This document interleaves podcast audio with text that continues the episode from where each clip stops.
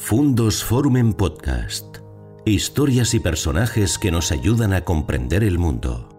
¿Qué tal amigos? ¿Cómo están? Bienvenidos a un nuevo encuentro en nuestro canal Fundos Forum, este ámbito en el que compartimos experiencias con todos ustedes, los seguidores de nuestro canal, que suelen tener un fuerte y un importante componente humano. Y el encuentro de hoy lo tiene sobremanera, porque es una historia peculiar y singular de un paisano nuestro, de Castilla y León, concretamente de Valladolid, que ha descubierto una forma de vida que le satisface plenamente y con la que nosotros habitualmente no estamos muy familiarizados. se llama Juan Sobrini y no está aquí conmigo, pero sin embargo, gracias a la magia de la técnica, sí lo está. Hola Juan, bienvenido, ¿cómo estás? ¿Cómo estás? Ignacio. Pues yo encantado de verte, de recibirte. Yo ahora mismo estoy en León, en el estudio principal de Fundos, de nuestro canal Fundos Forum. ¿Tú dónde estás? En Battambang, que es eh, una provincia en el oeste de Camboya. En Battambang, eh, casado, soltero.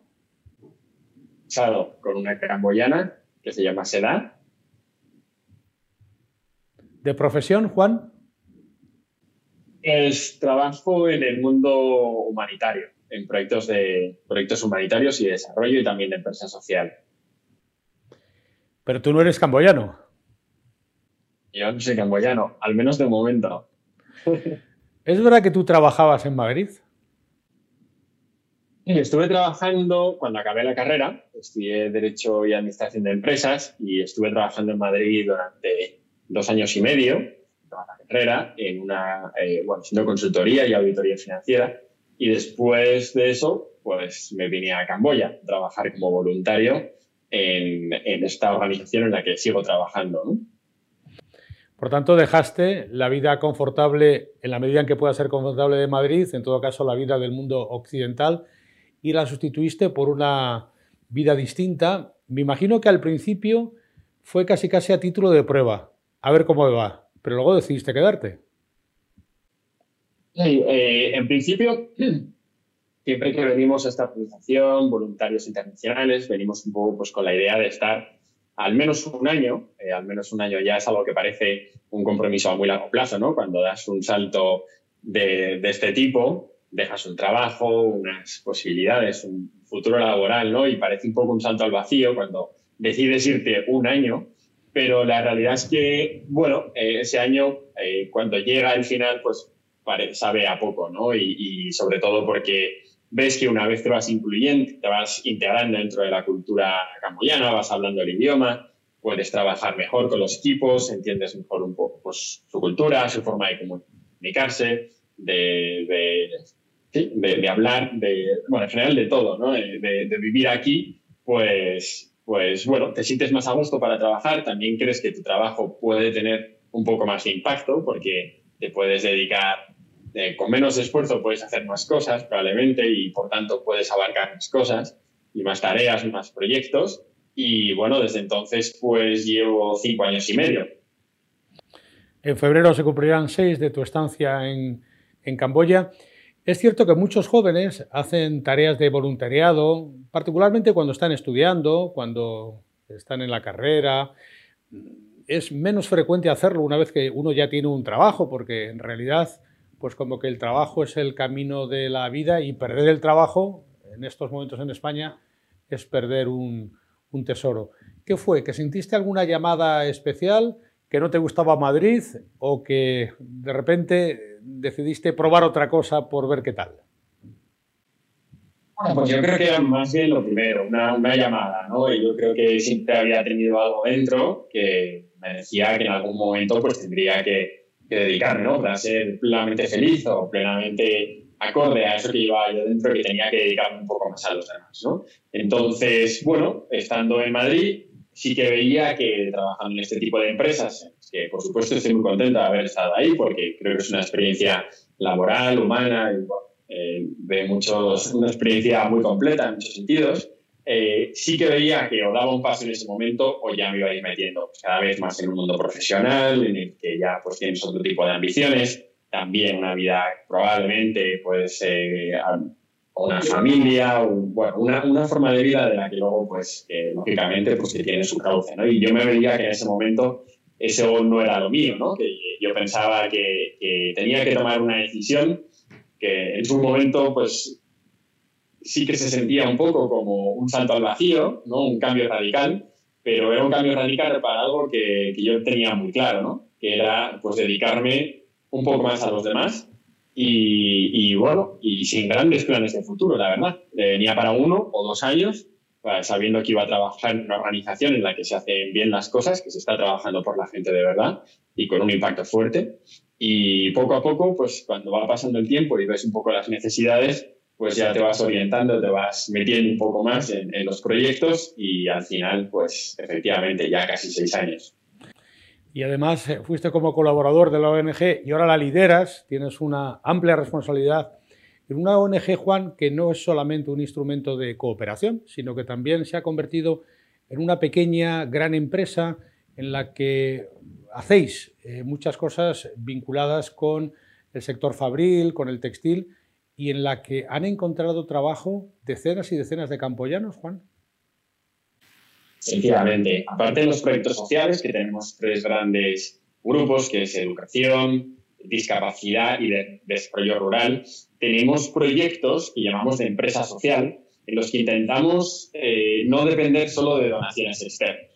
Eh, lo que intentamos es pues depender de hacer un, bueno, prestar un servicio, eh, por ejemplo, en el caso de un pequeño hotel que tenemos, de un restaurante con una tienda de artesanías, eh, y también una cafetería, por ejemplo, prestar un servicio de calidad, un, servicio que a la gente eh, le gusta eh, para poder ir financiando, financiando ese proyecto en sí de esa forma. En, otro caso, yo creo que el proyecto más grande en cuanto a impacto en número de personas es un centro textil que se montó hace más de 10 años ya y que, bueno, pues durante estos últimos 6 años hemos intentado hacer inversiones para que podamos lograr esa sostenibilidad en el largo plazo, ¿no? El, conseguir que al final, pues todas estas personas no es que les estemos regalando un trabajo porque ahí tenemos que ayudarles, ¿no? Son personas que tienen una dignidad y que nosotros entendemos que todas las personas tienen que tener la capacidad o todas las personas tienen que tener la oportunidad de tener una empresa o un, lugar de trabajo que se pueda adaptar a las, capacidades de cada uno. Entonces, lo que nosotros sentimos es que gracias a este tipo de proyectos, pues, pues la gente se siente mucho más valorada también, ¿no? No estamos regalándoles un salario, ¿no? Ni mucho menos. Están prestando un servicio, están trabajando en una empresa que es capaz de lograr tener ingresos del exterior, ¿no? Y gracias a eso se financia todo el proyecto. Juan Sobrini, de joven, frecuentaba la iglesia de los jesuitas en Valladolid, en la cual el responsable de, los jesuitas, José María Oleizola, eh, solía hablarles mucho del sudeste asiático. De hecho, creo que él tiene un libro escrito llamado El corazón del árbol solitario sobre la historia de Quique Figairedo. Y ya por entonces eh, a ti, Juan, te venían sonando los ecos y las reminiscencias que los jesuitas trajeron Em, recuerdas el padre Arrupe o el padre Nicolás, eh, que realizaron gran trabajo en el sudeste asiático. Tú ya tenías reminiscencia de esa zona del mundo, como que ya se te fue quedando, ¿no?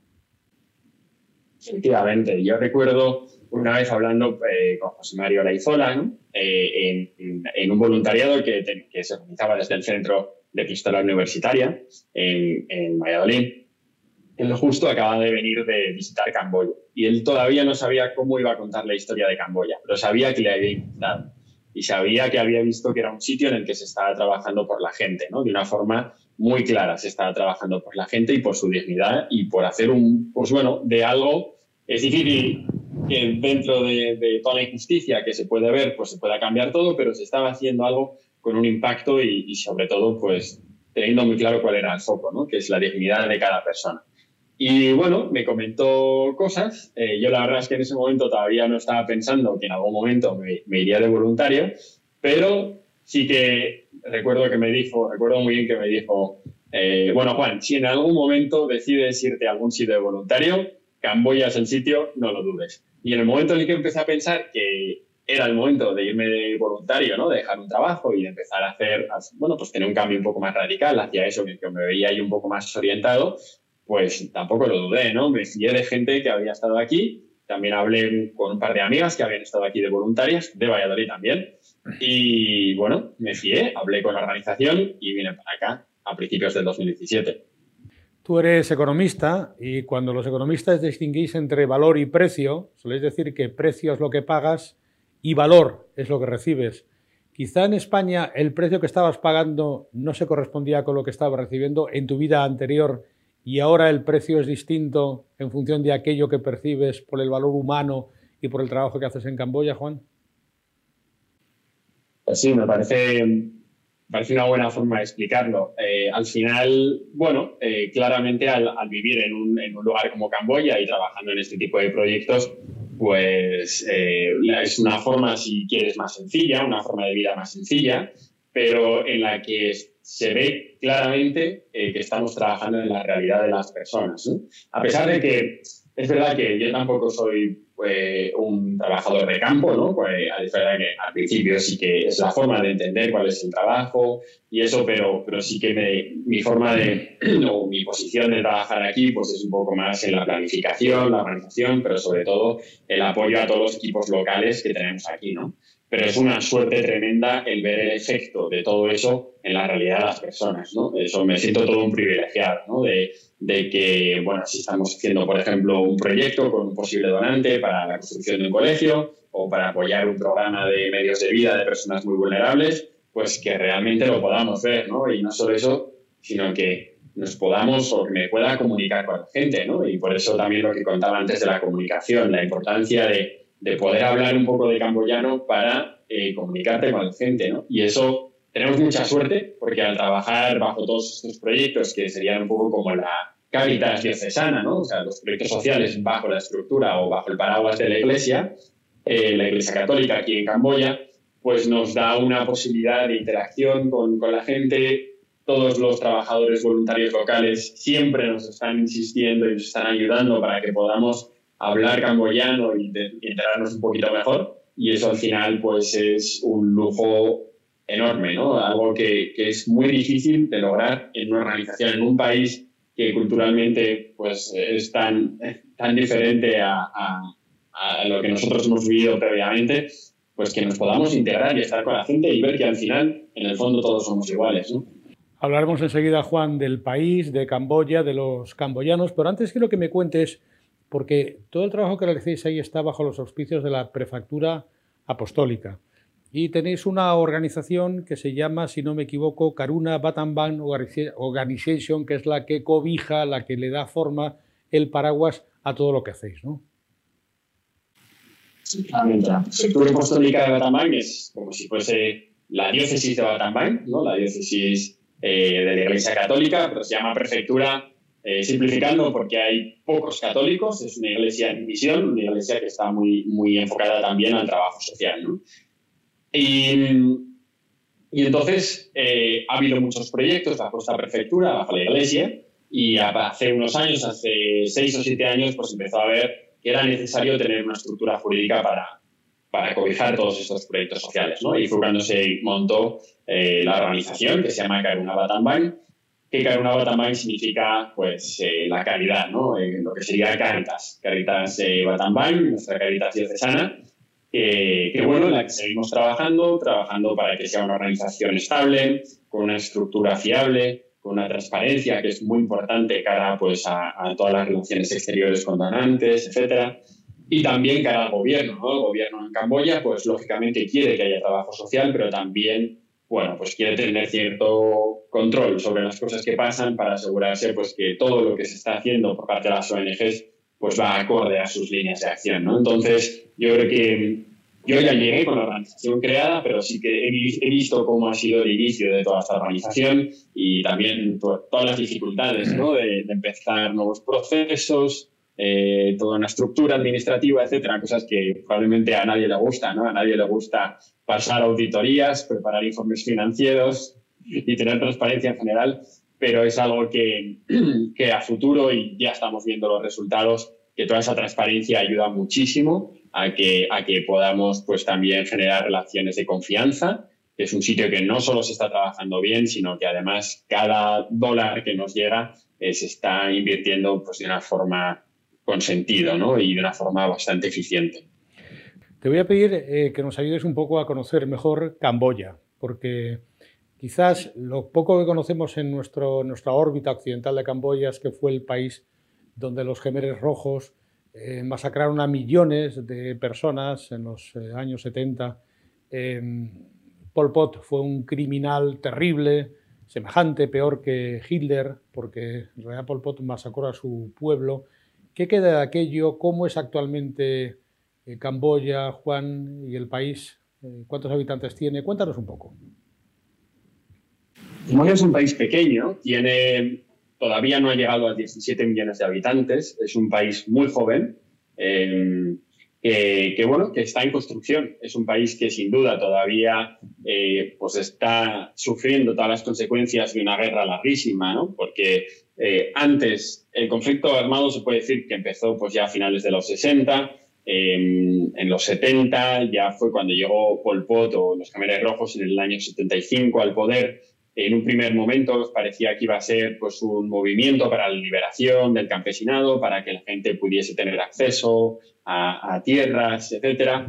Por eso fue bien recibido por mucha gente en el año 75 el movimiento, pero enseguida pues todo eso acabó siendo pues una masacre, una masacre bueno, pues es difícil de estimar porque para ellos eh, lo que pretendían era empezar lo que llamaban el año cero, ¿no? Partir de una cultura que se empezase de cero, acabar con todas las, con todas las reminiscencias, con todo lo que quedaba pues, de los regímenes anteriores, de, también del protectorado francés, hacer que todo fuese solo cultura camboyana, empezar partiendo de cero, eliminando a todos los intelectuales para eh, pues construir su nueva eh, sociedad igualitaria. ¿no? Todo eso, bueno, pues eh, por cómo suena y, por cómo conocemos la historia, pues acabó siendo terrible, ¿no? Y murieron millones de personas, hay estimaciones pues que murieron entre el 25 y el 30% de la población.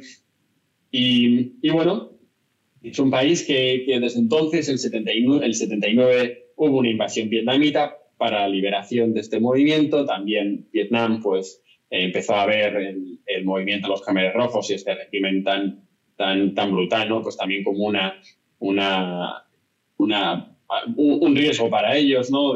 y al final, pues con esa invasión de Vietnam, durante algunos años, ya en los años 90 hubo un acuerdo de paz de los principios de los 90, en el 93 se organizaron unas elecciones, unas elecciones democráticas, pero ni siquiera con las elecciones democráticas se logró acabar con la guerra y Pol Pot acabó muriendo en el año 99, ¿no? Y hasta entonces, hasta que no murió Pol Pot, no se, no, se acabó ese conflicto, ¿no? Es un conflicto armado de más de 30 años que dejó pues, un país con unas infraestructuras terribles, unas infraestructuras muy, muy pobres, sobre todo, pues yo diría, infraestructuras de movimientos, o sea, carreteras, eh, bueno, por supuesto no hay, no hay, no hay, trenes o eh, otros medios de de,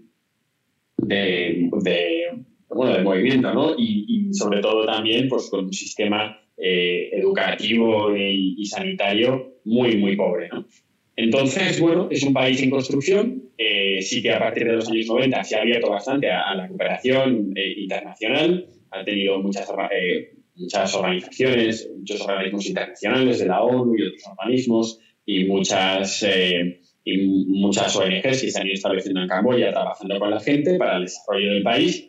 Pero que bueno, que todavía queda mucho, ¿no? Es, es, un país que ha tenido un crecimiento económico muy fuerte durante los últimos 20 años, también sobre todo gracias a la industria eh, textil, que se ha ido, eh, que, bueno, que ahora mismo emplea a más de un millón de personas, ¿no? En un país que no llega a 17 millones de personas y que poco a poco se va construyendo, pero con muchas dificultades. ¿no? y, que, y, que, también pues nosotros la verdad es que lo que vemos desde nuestra perspectiva es que hay un desarrollo económico fuerte, pero que está sobre todo enfocado en la capital, en Phnom y que viene mucho pues de, bueno, he dicho eh, una de las patas del desarrollo en Camboya, que yo creo que es eh, las fábricas textiles, pero luego hay una parte muy importante que ha traído muchísimo capital extranjero, que ha sido el negocio inmobiliario, ¿no? sobre todo de inversores eh, que vienen de China. ¿no? Entonces, eh, pues ese negocio inmobiliario ha traído muchísimo dinero para unos pocos, sobre todo muy concentrados en la capital, en Phnom pero que ha dejado a muchísimas personas, sobre todo pues, en zonas más remotas, ¿no? Eh, la gente que no está en esos núcleos urbanos se ha quedado pues, con esas infraestructuras pobres y, eh, bueno, pues al margen del desarrollo económico. ¿no? Y por eso es por lo que estamos trabajando nosotros, por acercar a todas esas personas a que por lo menos tengan unos servicios básicos, educación y sanidad, para nosotros es un, es un foco muy fuerte. Y bueno, estar pues, con las personas más vulnerables para que se puedan también enganchar a esa, a esa rueda, ¿no? a, ese posible desarrollo económico eh, del país. Es muy hermosa tu historia, Juan, porque a veces tendemos a confundir el nivel de vida con la calidad de vida. Es posible que tu nivel de vida en Madrid, en España, fuera más alto. Mm, por esto que te dijeron tu madre, tu padre, cuando dijiste dejo Madrid, me voy a Camboya a vivir y cuando luego les anunciantes es que te quedabas definitivamente, ¿qué te dijeron? Bueno, yo creo que la primera la primera, ¿no? La primera vez que se lo conté o la primera vez que les dije, bueno, me voy a dejar entrar porque me voy a ir a Camboya, yo creo que tampoco les sorprendió demasiado porque ya lleva tiempo hablando de que en algún momento me voy a ir.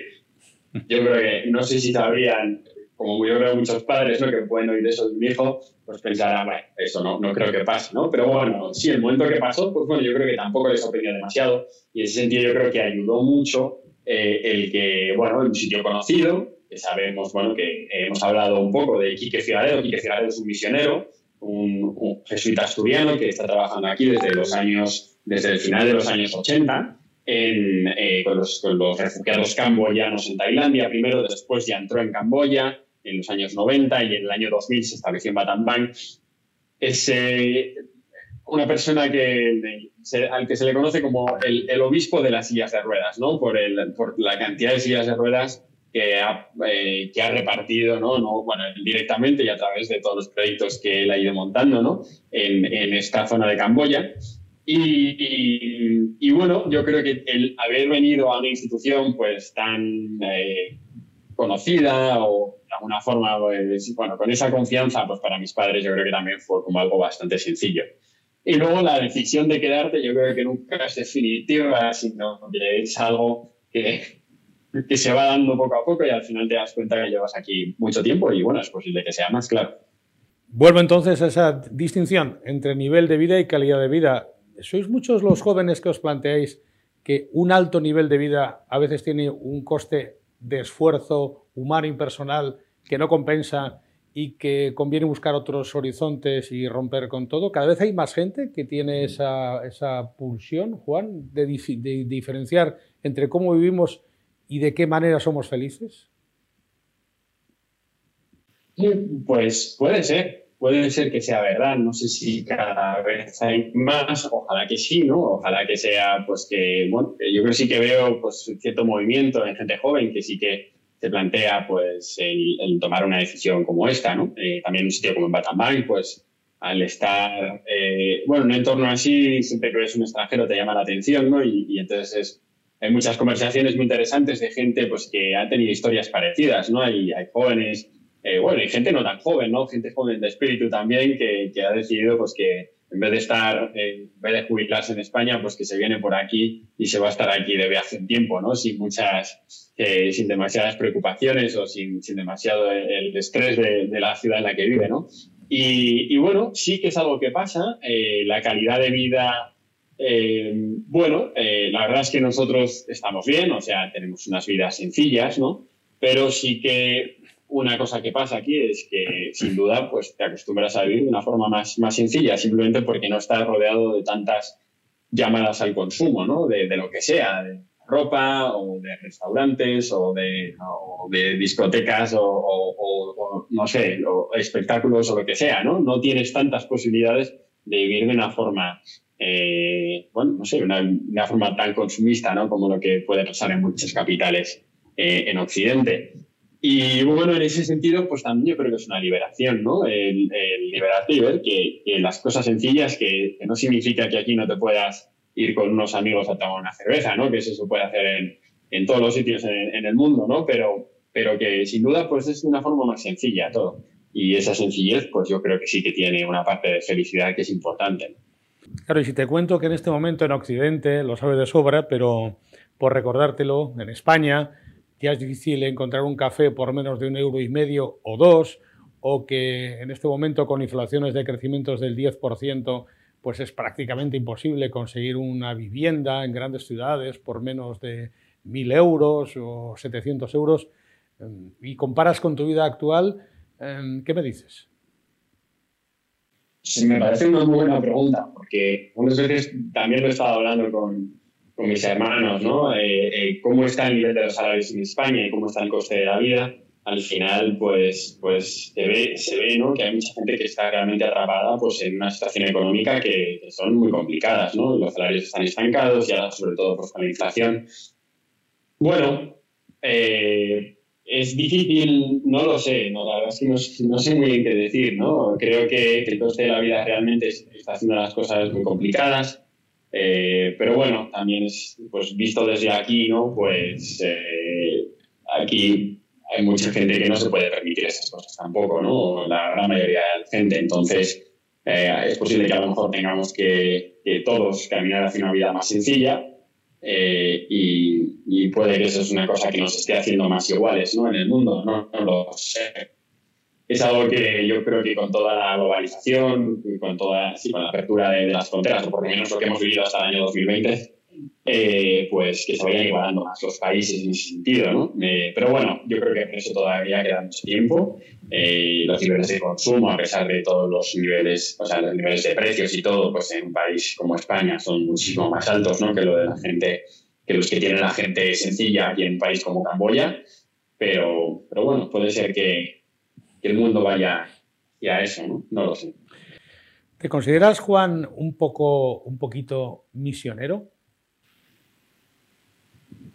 Eh, sí, mi padre lo dice mucho, ¿no? Que, cómo tengo que contar la historia, era algo que a mi padre le preocupaba al principio, ¿no? Como, ¿Qué digo? Porque yo así, si, si, digo que eres misionero van a pensar que eres religioso, ¿no? Y yo no soy, eh, no soy un religioso, ¿no? O sea, sí que yo soy, tengo, soy cristiano, y vivo aquí, trabajo en, en un entorno, una misión eh, de todos los proyectos sociales que están bajo la Iglesia Católica aquí, pero, pero no soy un misionero como, como lo que se puede entender misionero, eh, lo que puede entender como misionero la mayor parte de la gente, pero sin duda, como cualquier persona que tiene su misión personal, yo creo que todos somos misioneros, ¿no? O sea, al final yo creo que esa misión es intentar hacer las cosas bien en aquello que te ha tocado. Y para mí una cosa muy importante en todo esto, y siempre lo he pensado y lo pienso de verdad, es que no creo que todo el mundo tenga que ir a un país como Camboya para ser un voluntario, para ser un misionero, ¿no? O sea, que está lleno de voluntarios trabajando eh, con muchísimas organizaciones en todo el mundo, eh, que están dedicando pues, el tiempo que pueden fuera de sus trabajos, de sus estudios, etcétera, para poder servir a otras personas. Y yo creo que eso tiene muchísimo valor. Y también voluntarios que no son voluntarios o misioneros que no son misioneros reconocidos por ninguna organización, como una persona que le ha tocado pues, cuidar a su padre y lo está haciendo pues, con todo el cariño del mundo, o bueno, cualquier tipo de compromiso, o crear una buena relación con tus compañeros de trabajo en un buen ambiente, o lo que sea. Yo creo que, misioneros hay muchísimos, ¿no? Y todos estamos llamados a ser misioneros, eh, pero bueno, de formas diferentes. Quizá los modernos misioneros, como es tu caso, sois empresarios, eh, lleváis gerencias de actividades económicas que producen riqueza. Em, en ese sentido, a diferencia de los, de los misioneros del siglo XVI que iban con el Evangelio, o más parecido a lo que Mao recomendaba, no enseñes a, no le des una caña, enséñale a pescar, pues eh, yo creo que esta dimensión empresarial o creativa de la moderna cooperación probablemente sea uno de los grandes hallazgos que nos podemos, en este caso, de los que nos podemos eh, presumir en, en, Occidente. De las muchas cosas que habéis creado con vuestra ONG, Juan, una de ellas me llama la atención, y es que tenéis vuestra propia marca. Efectivamente. En el centro textil, eh, que se creó ya hace más de 10 años, es un centro textil en el que damos empleo a gente con discapacidad y gente que viene de entornos muy vulnerables. ¿no? Este centro textil está produciendo prendas de punto que nosotros, pues como una eh, fábrica que estamos establecidos aquí en Camboya, nos llegan pedidos de otras fábricas, pues un poco las necesidades que veamos en el mercado y suelen ser pedidos que van a marcas internacionales, ¿no? Y eh, a principios del 2020, cuando nosotros habíamos hecho además una gran inversión, gracias a muchos donantes, para poder tener las máquinas, la formación, etcétera, para esa sostenibilidad a largo plazo, pues bueno, por decir que en marzo del 2020 instalamos la última máquina, te puedes imaginar lo que pasó, ¿no? Eh, después, que todos los pedidos que teníamos para ese año se los cancelaron. Y con esa cancelación de los pedidos, sin duda nosotros teníamos que hacer una reestructuración porque no teníamos dinero, ¿no? Y, en ese sentido es algo bastante duro muchas veces, ¿no? Cuando ves que de 125 empleados tuvimos que pasar a 18 con salarios reducidos porque no teníamos nada de dinero, ¿no? Nos habíamos gastado todos los ahorros en, todo lo que, todas esas inversiones, en toda esa formación que habíamos tenido al principio. Y fue a principio del 2020 cuando dijimos, si no tenemos pedidos, nos los tenemos que inventar, o sea, tenemos que montar una marca propia, que por otro lado nosotros era algo que siempre queríamos haber hecho. Y entonces ahí surgió un poco la idea de mutitá. Mutitá significa, en camboyano, significa alegrarse por las cosas buenas que le pasan al resto. Es, bueno, en camboyano podemos decir que es una parte del, budismo que se practica en esta zona y mutita es una actitud que se tiene que cultivar para llegar a la, verdadera felicidad, ¿no? que es, en vez de sentir envidia porque tienes al lado, es hazte parte de su alegría, ¿no? la alegría de todas las cosas buenas que le están pasando. Entonces nos gustaba mucho como concepto. Mutita queríamos contar la historia de dignidad de todas estas personas que gracias a Mutita están manteniendo su empleo. Personas con, con un, con, viniendo de entornos realmente complicados, muchas personas de ellas, muchas de esas personas con discapacidad. Y entonces, bueno, empezamos a hacer una, una, colección sencilla, de buena calidad, ¿no? Siempre queríamos hacer pues, las cosas con, de buena calidad, eh, intentando, pues, por ejemplo, hemos conseguido sacar el plástico completamente toda la cadena de producción. Eh, y lo que conseguimos es, pues, bueno, montar una, una marca eh, que, conectase al consumidor final con un trabajador del centro textil, ¿no? Entonces montamos esta colección que ahora mismo ya se puede comprar en mutita.com. Mutita es como suena con dos A's al final, ¿vale? y eh, ya se puede comprar online y cada modelo tiene el nombre de un empleado y se puede consultar cuál es la historia de superación, la historia pues de un viniendo de un entorno complicado, cómo una persona puede salir adelante gracias a una oportunidad de empleo digno. Y gracias a Mutita, pues para nosotros, eh, en ese momento en el que teníamos menos pedidos o que no teníamos pedidos, fue la oportunidad pues, para, para, salir adelante y para que la gente estuviese contenta de tener un trabajo. Lógicamente era muy poca gente, porque son pocas prendas en comparación con todas las prendas que podemos recibir de, un, de una marca, ¿no? Pero, pero poco a poco hemos ido creciendo y ahora ya estamos, ya estamos completamente preparados para esta campaña de invierno eh, y de Navidad y, y bueno, eh, con mucha esperanza en que gracias a Mutita pues podamos tener unos ingresos que son muy importantes porque gracias a esta marca podemos tener un, margen, un margen importante en cada uno de nuestros jerseys para que, financien el, proyecto social y, en caso de que todo esté de beneficios, pues otros proyectos sociales, ¿no? Y en el fondo seguir avanzando hacia esa sostenibilidad, ¿no? Intentar eh, atraer cuantos más recursos del mercado, mejor. A través de la telecompra, un minuto de publicidad, cualquier persona aquí en España puede comprar una de las prendas de esta marca. Efectivamente, hemos empezado por España y de momento solo estamos vendiendo en, España, pero cualquier persona se puede meter en la web, comprar online, vendemos online y bueno, intentamos que al ser una tienda online, pues que tengamos información eh, clara sobre las tallas, los colores, eh, los modelos, etcétera, para que la gente no se equivoque ¿no? Con, el, con el modelo que, quiere comprar a un, a un amigo, un, un familiar o alguien que le quiera hacer un regalo, ¿no? Sin embargo, eh, también tenemos devoluciones y cambios de prendas gratuitas, así que, eh, que, nadie deje de hacer una compra multita por, por el miedo a, a, equivocarse con, el, con la talla. ¿Y podrías volver a deletrear la marca, Juan? La marca es Es M-U-T-I-T-A-A.com. Genial, pues yo creo que en nuestra lista de compras vamos a incorporar eh, este recurso, sobre todo empezando a conocerte a ti, que además quiero que nos ayudes ya al final de nuestro encuentro, de nuestra charla, descubriendo la historia maravillosa de Juan Sobrini, para aquellos amigos que tengan la pulsión de ir a, de ir a Camboya, ¿cómo es tu vida cotidiana? Em, ¿Qué moneda manejáis? Eh, dinos algo en camboyano. Eh, ¿A qué horas os levantáis y a qué horas os acostáis?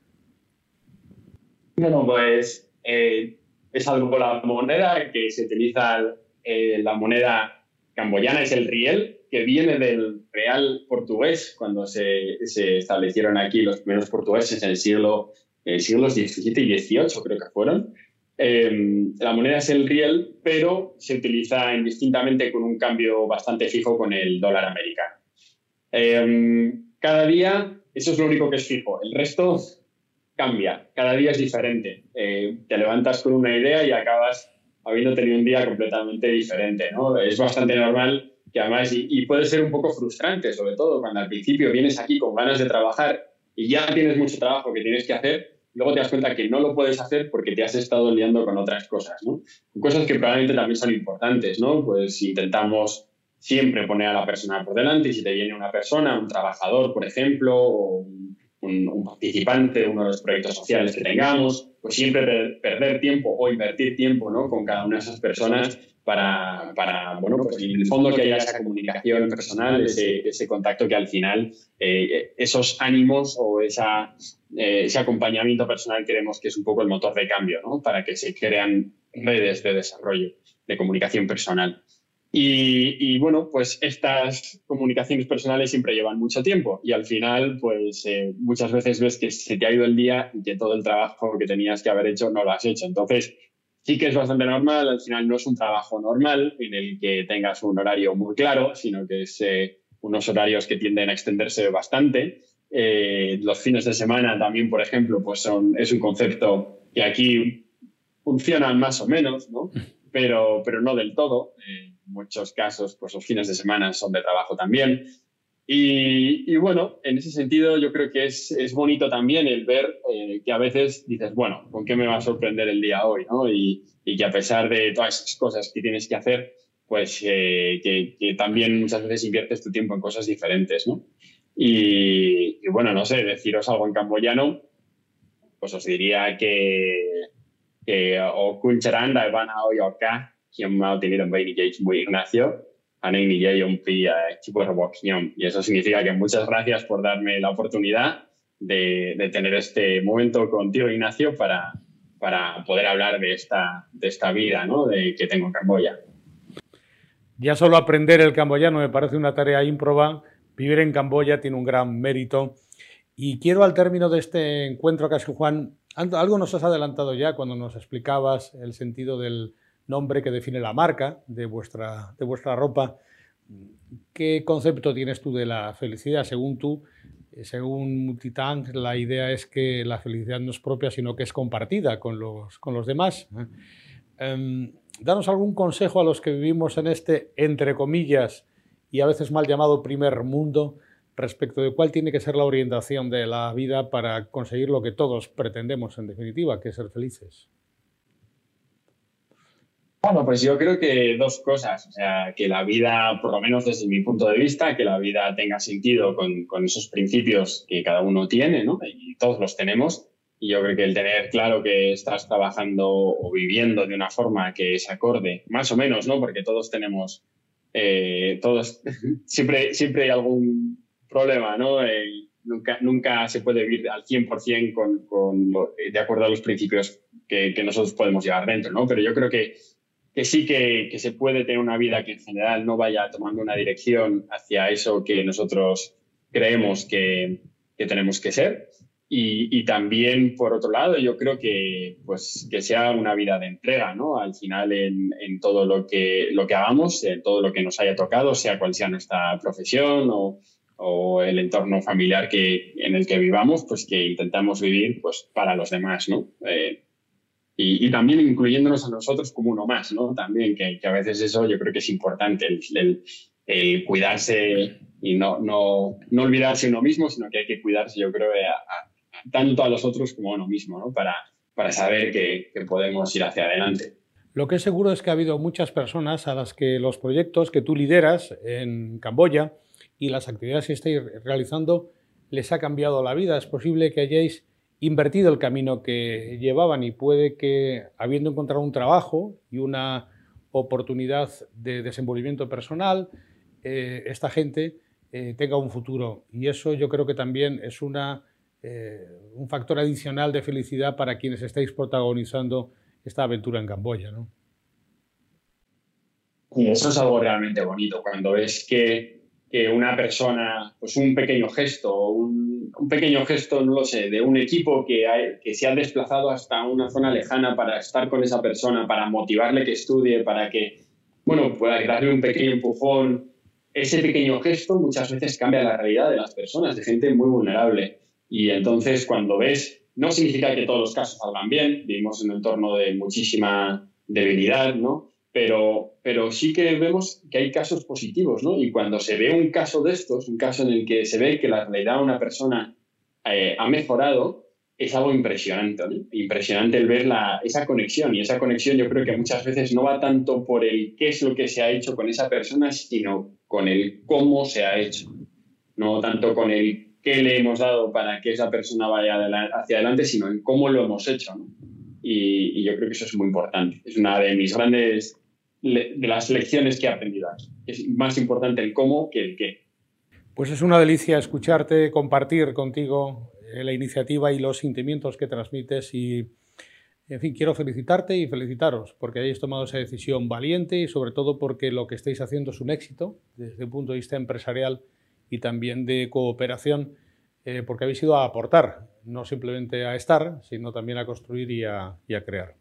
Así que Juan, enhorabuena, Gracias por acompañarnos este rato aquí en nuestro canal Fundos Forum y por compartir tus experiencias. Y estoy seguro que tendrás más seguidores y que todos aplicaremos lo que antes nos dijiste, y es que no hace falta irse a Camboya para tener en cada uno de nuestros pequeños reductos la misma actitud que tenéis vosotros ahí. Gracias, Juan. Muchísimas gracias, Ignacio. Y a ustedes también gracias por acompañarnos en este nuevo encuentro en nuestro canal Fundos Forum, hoy viajero pero con la oportunidad de haber descubierto una historia realmente singular. Será una nueva oportunidad de reencuentro. Hasta pronto, aquí, en el canal Fundos Forum. Gracias por escuchar Fundos Forum en podcast. Tenemos muchas más historias y personajes que descubrir juntos.